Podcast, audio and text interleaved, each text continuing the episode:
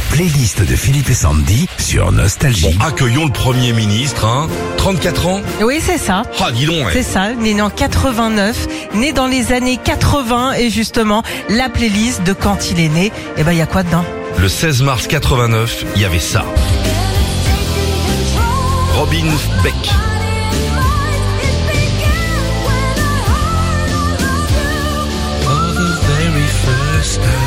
Cette balade américaine a cartonné au début de l'année 89 parce que c'était la musique d'une publicité pour une marque de soda américain avec Oui. un logo tout rouge.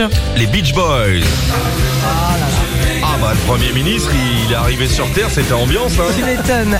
Le groupe de rock californien les Beach Boys a fait son grand retour à la fin des années 80 en signant la BO du film Cocktail avec Tom Cruise.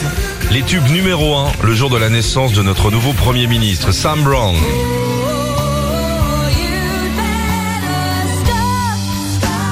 Après avoir été longtemps choriste pour des groupes comme euh, Pink Floyd, elle sort en 89 son seul et unique tube qui sera au top des ventes le 16 mars 89.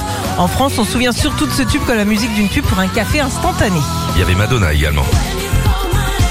Alors en mars 89, toujours la reine de la pop cartonne avec cette chanson dans laquelle elle mélange pop et gospel. Bien sûr, comme toujours, Madonna provoque avec son clip dans lequel il est question de religion. Et même le pape de l'époque a essayé de le faire interdire. Et qui était numéro 1 le jour de la naissance de Gabriel Attal Philou Collins.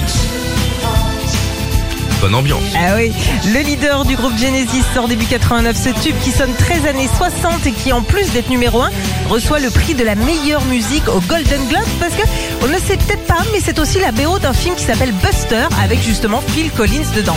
Retrouvez Philippe et Sandy, 6h-9h sur Nostalgie.